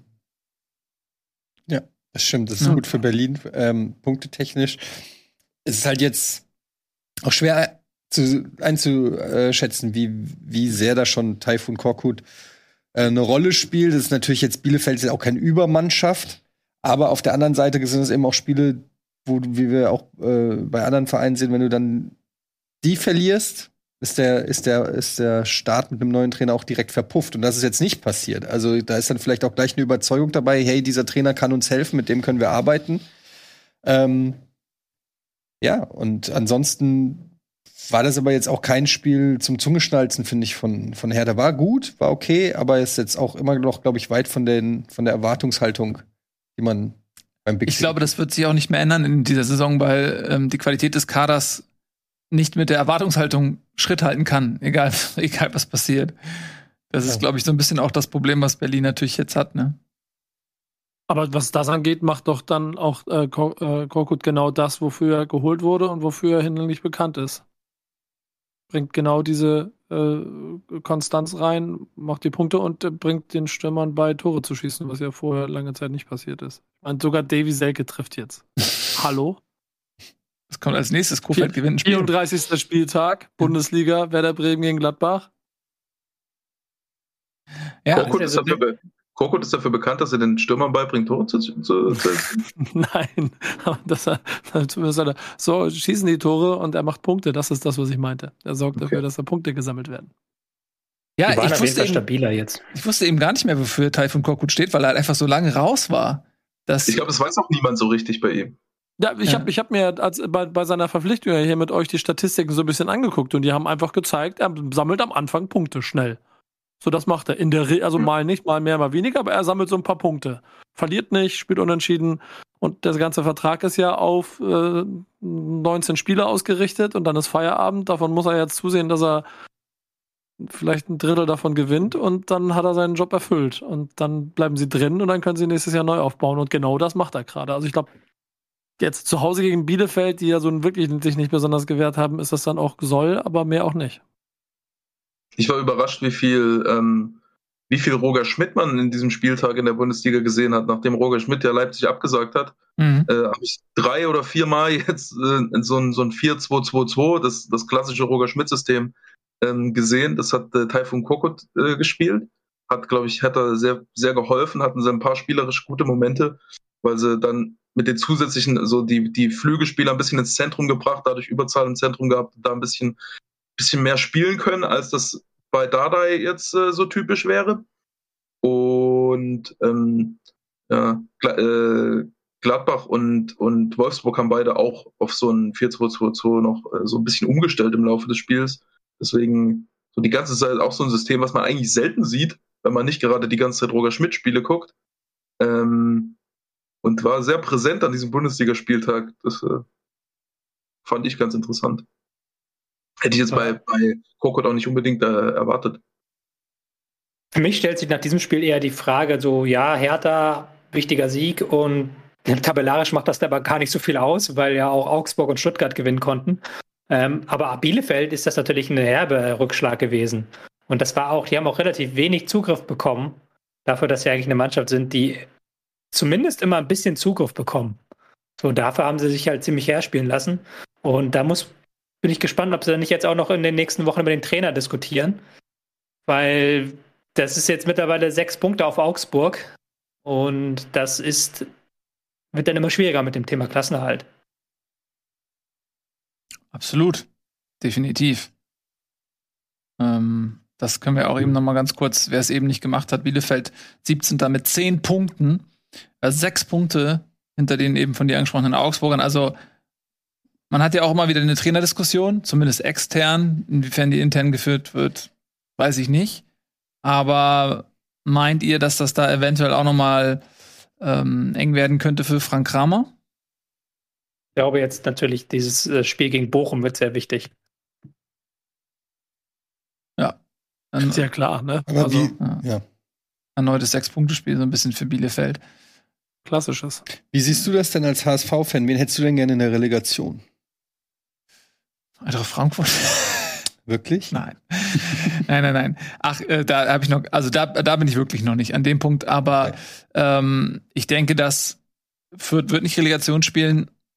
So, ich hätte lieber Bielefeld als Augsburg, Stuttgart und die anderen Kandidaten. Also wenn, dann würde ich schon gern Bielefeld nehmen, weil ich glaube, dass es auch vom Kader her, ähm, von der Qualität eine Mannschaft ist, wo es ein äh, Duell auf Augenhöhe ist. Alle anderen Vereine sind auf jeden Fall Favorit in der Relegation. Ja. Also es ist halt, wenn man auf die Tabelle guckt, ist halt krass, wie eng das alles ist. Ne? Also das ist wirklich so ausgeglichen. Da, das ist auch das, was ich vorhin angesprochen habe mit Gladbach schlägt Bayern, verliert gegen Köln, Augsburg schlägt äh, auch Bayern, verliert wieder gegen andere. So, es ist irgendwie, ähm, es ist, es ist ganz komisch und es zeigt eben auch, wie eng alles ist, weil, also ich, ich habe es jetzt von der Eintracht angeguckt, die ist fünf Punkte von der Champions League entfernt und fünf Punkte vom Relegationsplatz. Das spricht halt auch dafür, dass einfach, ähm, also es existiert quasi eine internationale Gruppe, eine Abstiegsgruppe und der Rest ist Mittelfeld. So, ne, weil wir haben von Platz 15, Platz 15 hat 17 Punkte, Platz 7 hat 21. Das ist quasi mit einem Sieg nächstes, äh, nächstes Wochen, äh, nee, nicht morgen geht's ja schon weiter. Äh, morgen, übermorgen. Kann das komplette Tabellenbild sich ändern wenn das so weitergeht, ja. dann wird es noch eine sehr, sehr spannende Saison. Sowohl jetzt mal abgesehen von der Meisterschaft, aber beim Rennen um die internationalen Plätze als auch im Abstiegskampf. Kann sein, dass wir nächste Woche dann ganz anders schon wieder überreden, wenn ja. wir dann die Hinrunde bilanzieren. Aber das meine ich, wenn Hertha jetzt drei Punkte macht, dann haben die genauso viele Punkte wie, wie Leipzig. Und könnten theoretisch auf den siebten Tabellenplatz vorrutschen. Und jetzt reden wir aber gerade noch äh, darüber, naja, dass die sich so gerade äh, wichtige Punkte gegen Abstiegskampf geholt haben. Es ist einfach super eng gerade. Kann genau. Korkut Champions League? Fragezeichen. Kann, ja. Kann er das? Wir werden sehen, wer weiß, äh, was da noch möglich ist. Aber das ist ja auch schön, oder? Dass ähm, sich das innerhalb von zwei, drei Wochen komplett ändern kann. Das ist doch das Schöne. Und auch wenn wir halt hier in dem Fall keine Meisterschaft mehr haben, die wir ausspielen, dann sind es doch zumindest die anderen Tabellenplätze, die noch ein bisschen spannend sind. Ähm, Lass uns doch noch ein bisschen aber beim Spieltag jetzt bleiben, bevor wir ja, das in der wir, Zukunft verheddern. Das machen wir gerne und reden noch mal über ähm, ja ein Duell, was auch noch im Abstieg zu verorten ist, nämlich Stuttgart gegen Wolfsburg. Ja, Stuttgart viele, viele Verletzte. Wir haben immer drüber gesprochen. Jetzt kommen sie so langsam zurück und mit ihnen oder vielleicht korreliert das auch nur ähm, kommt auch so ein bisschen der sportliche Erfolg. Man hat jetzt äh, gegen Berlin letzte Woche schon gut ausgesehen, hat da zumindest mal einen Punkt geholt nach Führung und jetzt eben Wolfsburg, die in der Totalkrise sind, auch äh, 2 zu 0 besiegt und das nicht unverdient. Und ja, wie so oft stelle ich die Frage, wie, wie tief in der Krise steckt Wolfsburg und wie sehr im Aufschwung ist Stuttgart? Wer mag das einordnen? Also man kann zumindest rein statistisch festhalten, dass von den letzten 1, 2, 3, 4, 5, 6, 7 Spielen von Wolfsburg sechs verloren sind und dann gab es noch ein Unentschieden gegen Bielefeld. Ähm, ich habe das, hab das Gefühl, diese Statistik hast du seit Wochen dauerhaft. die wird ja, die, ja, die wird ja mal erweitert jede Woche, die Statistik. Ja, genau. Und du, aber du hast genau dieses, der, der einzige Tab, den hast du immer auf. Lieferando den, ich, den, und, äh, den refresh ich einfach die, immer am Spieltag. Das sind die beiden Seiten, Lieferando Aber es ist, und ne, weil die Frage war ja von Nils, wie, wie krass ist die Krise? Und ich meine, also ähm, jetzt mal unabhängig von meiner Abneigung zu einem gewissen Trainer, aber es ist halt schon einfach krass. Es ist schon krass. Wir sprechen hier von Wolfsburg, die eigentlich fantastisch in diese Saison gestartet sind und schon von uns auch hier in der Sendung schon in höchsten Tönen gelobt wurden. Und das ist schon krass, was da passiert. Und ich würde das sogar noch nicht mal alleine an äh, Kofeld festmachen. Ich glaube auch Schmatke hat gesagt, ähm, das sind die Scherben sozusagen, die ein äh, Van Bommel hinterlassen hat, sinngemäß. Also hat er noch den Ex-Trainer ja, in die Pflicht genommen. Meint er das wirklich so oder schützt er damit Kofeld? Sich selbst. Vor sich selbst. Ne? aber ja. natürlich, natürlich schützt er Kofeld.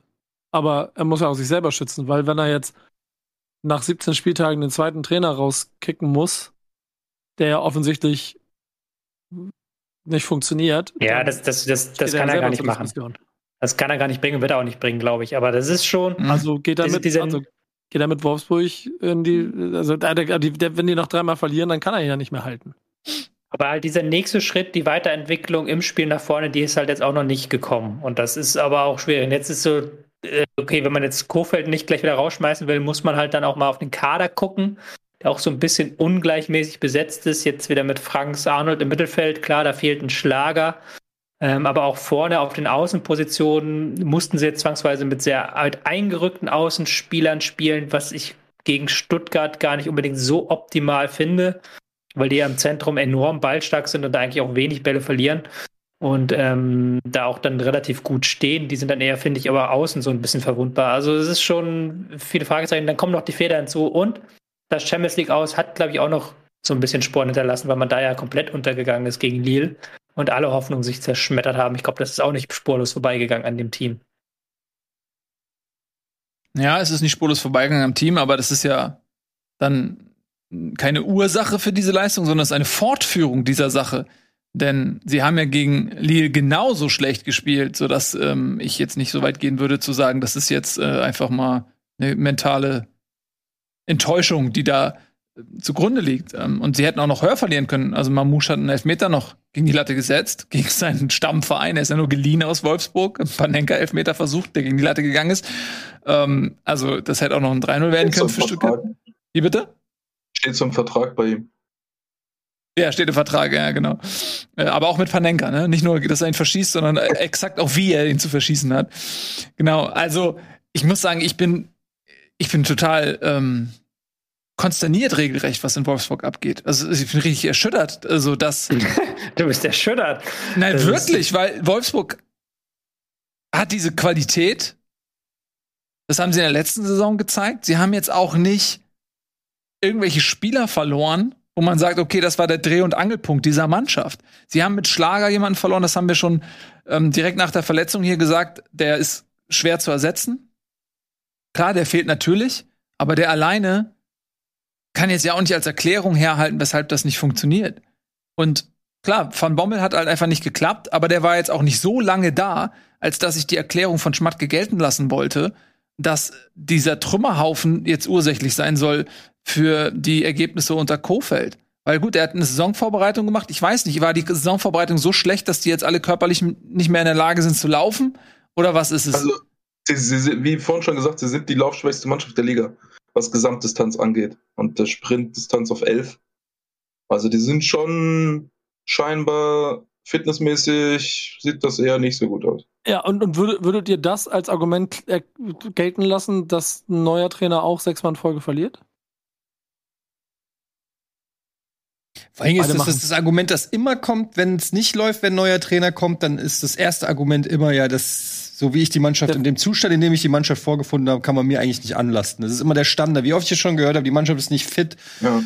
Und ja, aber, ähm, aber ey, man kann, kann natürlich auch, kann auch stimmen, so, aber, ne? Aber ja, wollte ich gerade sagen, auf der anderen, auf der anderen Seite gibt es ja einen Grund, warum die Mannschaft vorher fünfmal verloren hat, also jetzt Mannschaft X fünfmal verloren hat und den Trainer rausschmeißen musste, weil es nicht funktioniert hat. Und das, dann ist ja die Hoffnung, dass der neue Trainer dafür sorgt, dass es besser wird. Und das kann er ja A durch Motivation und dadurch, dass er alle neu durchschüttelt und dann wird auf einmal der rechte Verteidiger doch noch zum Nationalspielerkandidaten der er vorher nicht war.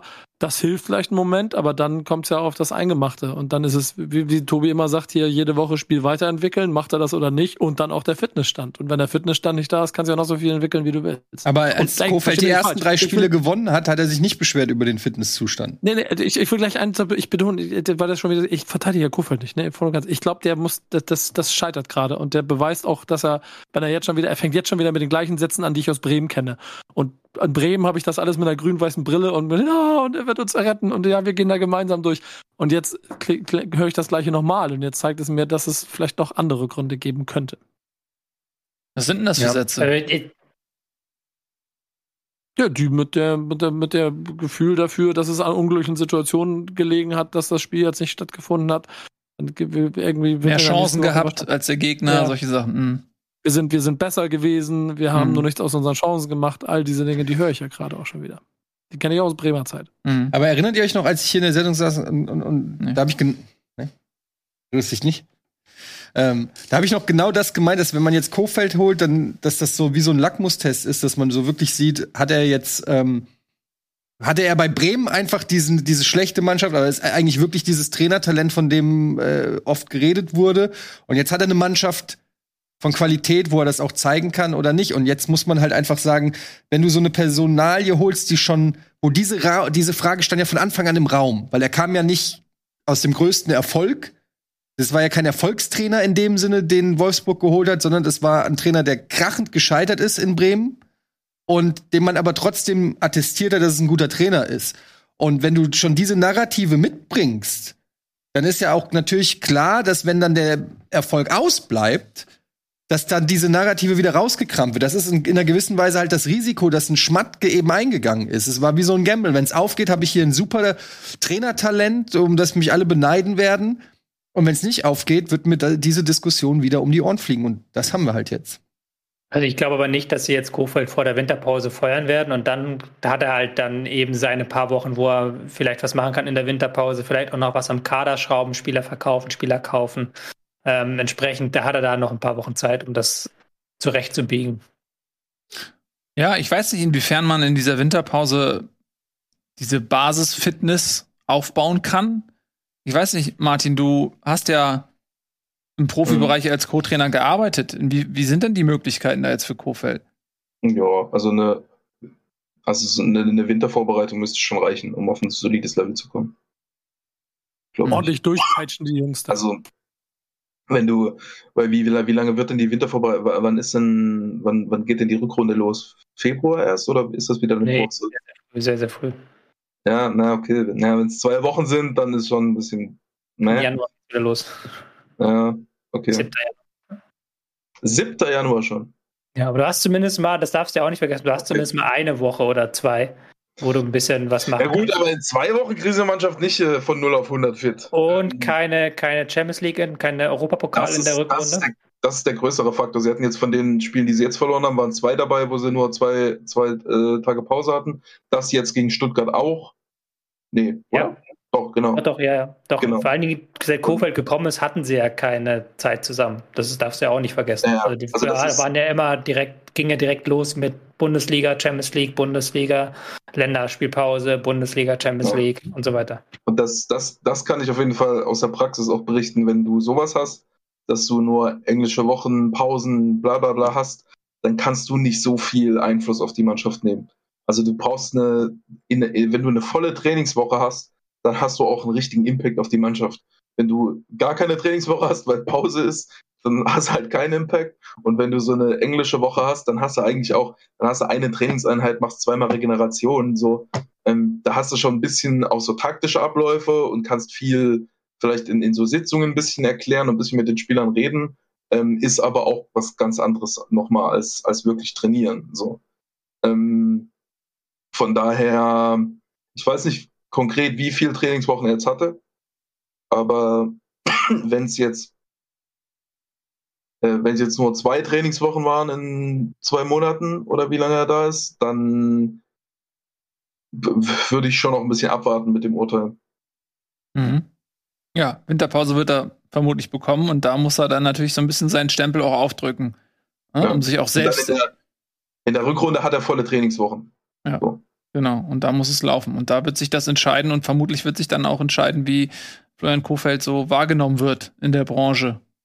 Ja, denn ich erinnere mich immer auch noch an so eine, ich glaube, es war eine Sky 90-Sendung, hm, als, wer war noch, glaube, Willy Lemke oder so war noch da. Und die haben da über Kofeld gesprochen, als wenn Werder Bremen den eigentlich gar nicht halten kann. So dass sie eigentlich, dass quasi Werder Bremen trotz Kofeld so schlecht ist und dass ähm, Kofeld ja so ein Trainertalent ist, der früher oder später natürlich irgendwo anders landet und so weiter. Ähm, und also diese Sichtweise ist, ist sehr gefährdet, gerade für Florian Kofeld. Und ich denke, er ist da absolut in der Pflicht, jetzt in der Rückrunde abzuliefern, weil dieser Kader ist besser als das, was Wolfsburg gespielt hat. Muss man einfach so sagen.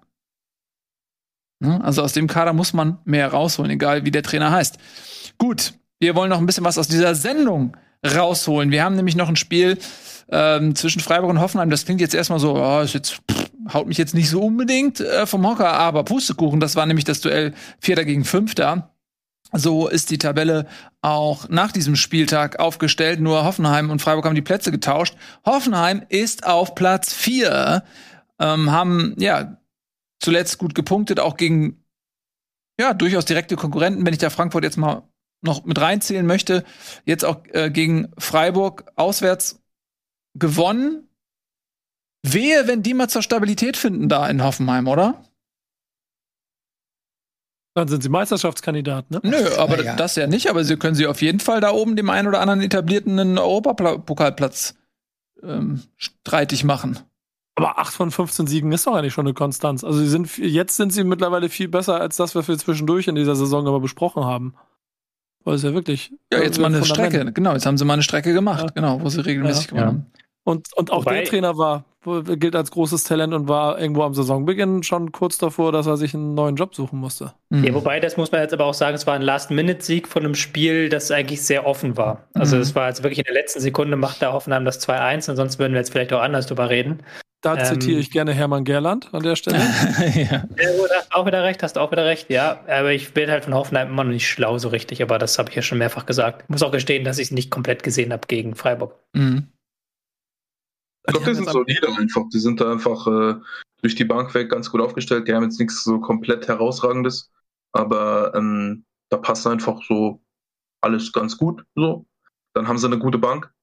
Ähm, ja, wenn du Baumgartner einwechseln kannst, nicht so schlecht. Mhm. Und der Raum ist halt mega Transfer, ne?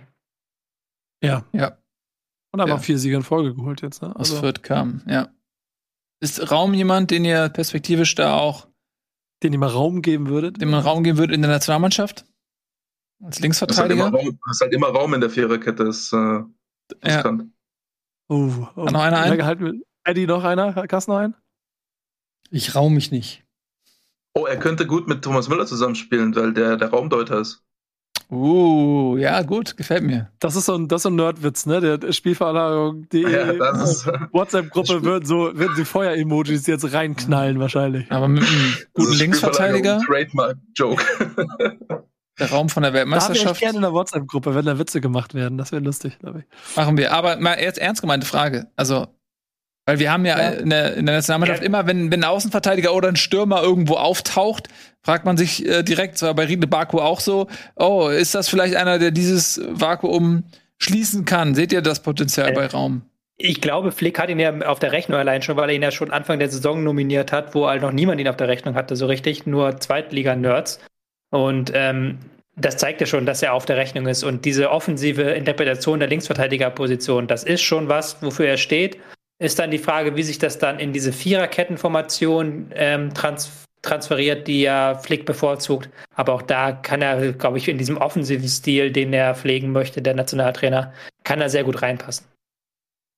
Ich würde es aber nicht, ich, ich, ich würde erstmal noch nicht zu hoch hängen, weil das ist mal, hat man manchmal so bei Außenverteidigern, hat man bei Gosens zum Beispiel mal zwischenzeitlich gesehen oder auch bei Nico Schulz damals unter, ähm, unter Nagelsmann in Hoffenheim ähm, dass wenn, wenn man einen Außenverteidiger sehr, sehr gut einbindet, wenn um ihn herum Sachen gut funktionieren und er die Athletik mitbringt, dann kann er diese Rolle sehr gut äh, spielen.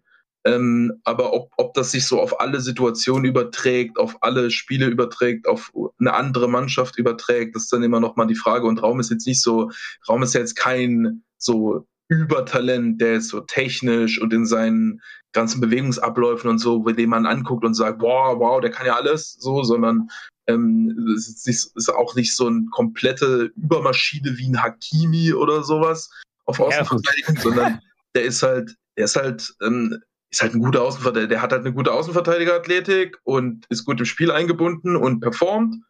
Und ähm, da glaube ich, schon noch mal schauen, wie er sich in den nächsten zwei Jahren so ent entwickelt im Spielerischen und so. Ja, aber wenn du guckst, der, der hat halt ähm, auch häufig Deutschland, der jetzt mit Hofmann, Rechtsverteidiger war ja, glaube ich, gespielt, der dann eine sehr offensive Rolle gemacht hat. Ist die andere Seite klar, aber wenn du es dann spiegelst, ist, glaube ich, halt schon der Vergleich Hofmann-Raum auf Außenverteidiger gewinnt dann schon Raum, auch dank der Dynamik. Ja, okay. okay. Angesichts der mangelnden Alternativen ist er natürlich schon ein Kandidat. Ja. Wobei man sagen muss, Hofmann hat natürlich gegen Mannschaften Rechtsverteidiger gespielt, wo er nicht wirklich rechts verteidigen musste. Ähm, ja, ja, wenn du jetzt. Das könnt, äh, gegen, würdest ja, Raum ist aber auch kein so mega geiler klassischer Linksverteidiger, der mhm. tief steht, sondern der, der, der hat eine Dynamik, die hast du ja auch bei dem Tor gesehen, das er am mhm. Wochenende gemacht hat, wo er da wirklich in den Strafraum reingeflitzt ist und dann halt Strafraum. sich körperlich durchsetzt. Das ist halt das Geile an ihm und das musst du halt einbinden. Ja. Ähm, vielleicht noch ein Wort zum Spiel. Bei Freiburg muss man sagen, die Standards, ne? Was ja auch äh, schon gegen Gladbach irgendwie bestens funktioniert hat, hat jetzt dieses Spiel maßgeblich geprägt, denn das 1 zu 1 ist mal wieder durch eine Standardsituation gefallen. Ähm, Stotterbeck, die haben so bockstarke, äh, torgefällige Innenverteidiger. Da kann man die Diskussion über die Nationalmannschaft eigentlich direkt mit den Freiburger Innenverteidigern fortsetzen. Ähm, und die zweite Standardsituation ist der verschossene Elfmeter von Grifo gewesen, der das erste Tor noch vorbereitet hatte. Ähm, in der Tat ist es so, wenn der reingeht, dann reden wir jetzt vielleicht eben nicht über Hoffenheimer Höhenflüge, sondern eher davon, oh, Leipzig, äh, Freiburg, die sind ja äh, auf Platz vier gut dabei, so, ne? Ja, Punkt. Ja. Auch gut gespielt wieder, Freiburg. Hat mir sehr gut gefallen. Generell fand ich das war ein sehr attraktiv, war ein sehr schönes Spiel, hat mir, hat mir Spaß gemacht, das ganze mhm. Spiel. Ist ja auch das Geile, das hatten wir schon mehrfach, dass sie halt in dieser Saison eher Spiele verlieren, wo sie besser sind als der Gegner und eher Spiele gewinnen, wo sie schlechter sind als der Gegner. Mhm. Das ist bei Freiburg auch schon seit gefühlten fünf Jahren so, dass sie einfach in jedem, in jedem Spiel, einfach in jedem Spiel mithalten. Punkt. Mhm. So, die machen niemanden komplett platt, die gehen aber auch nie unter, die halten immer mit, die haben immer eine Chance zu gewinnen. Und manchmal können sie die nutzen, manchmal nicht. Und das hatten sie halt, wie gesagt, das Pech am Ende. Ähm, ja, wir hatten in dieser Saison halt auch schon Spiele gegen Köln zum Beispiel oder gegen, äh, na gut, Stuttgart ist 3-2 oder gegen Dortmund, die sie halt eher glücklich gewonnen haben. Das war jetzt eins, was sie eher glücklich verloren haben. Unglücklich verloren, so. Unglücklich, unglücklich verloren haben sie das. Ähm, ja, stattdessen hat Augsburg wichtige Punkte im Abstiegskampf gesammelt. Und völlig uncharmante Überleitung mit dem Holzhammer. Aber das müssen wir jetzt mal so mitnehmen. Ähm, Augsburg hat nämlich gewonnen gegen Köln, in Köln.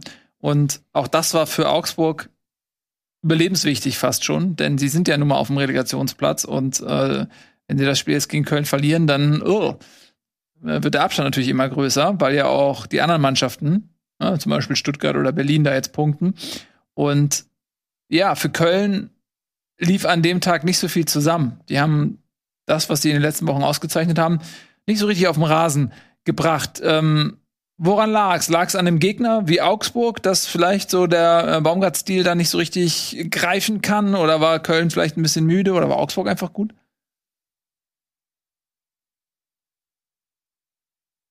Ich fand, dass, ähm, dass Köln sich so ein bisschen die, die Spielweise von Augsburg so ein bisschen aufdrücken lassen hat. Ähm, die hatten selber, haben Raute gespielt, hatten damit eigentlich Dominanz im Zentrum, aber haben, sind, haben die wenig nutzen können, sind nicht so gut ins Zentrum reingekommen. Ähm, und es wurde ein Spiel, was sehr viel hin und her ging, sehr viel Breite, sehr viel Tiefe und das ist dann genau das, was Augsburg gerne hat. Mhm. Ähm, haben mit abkippenden Sechser gespielt, wo dann aber die Innenverteidiger, die Innenverteidiger sind nach links und rechts gegangen, aber haben dann ähm, von dort aus sehr wenig für den Spielaufbau getan, haben nicht so richtig diese Halbverteidiger-Spielaufbaurollen angenommen, ähm, was manchmal ein Problem ist, wenn man so mit abkippendem Sechser spielt. Und so ist Köln dann nicht so richtig in den Spielaufbau gekommen. Und äh, im Pressing macht es Augsburg dann einfach mit tiefen Bällen, mit Flügelangriffen ähm, und, und erzeugt dann so ein zerfahrenes Spiel. Und dann ähm, Dorsch mit einer, mit einer ultimativen Match-Winner-Performance. Also ja. Sechser gewinnt zweimal den Ball, hat eine Vorlage und, eine, äh, und ein Tor.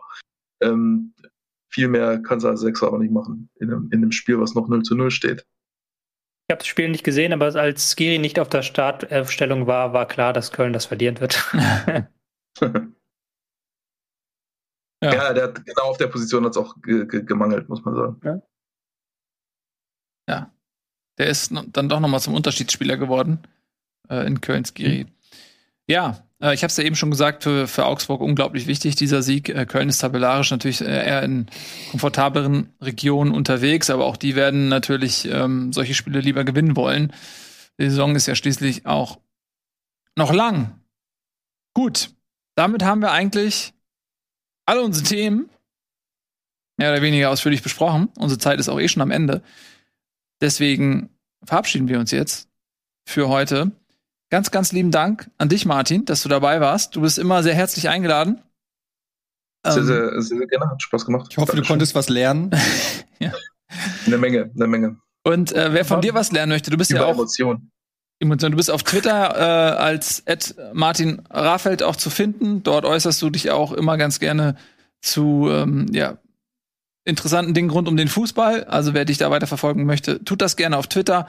Und du bist immer herzlich eingeladen, bereicherst die Sendung auf jeden Fall immer sehr mit deinen Beiträgen, deiner Kompetenz. Vielen Dank dafür. Danke auch Tobi. Ähm, und du weißt ja, bei uns hast du ein Zuhause. Hier kannst du immer herkommen und alles, was du hier sagst, wird auch gesendet. und das möchte ich dir noch mal sagen.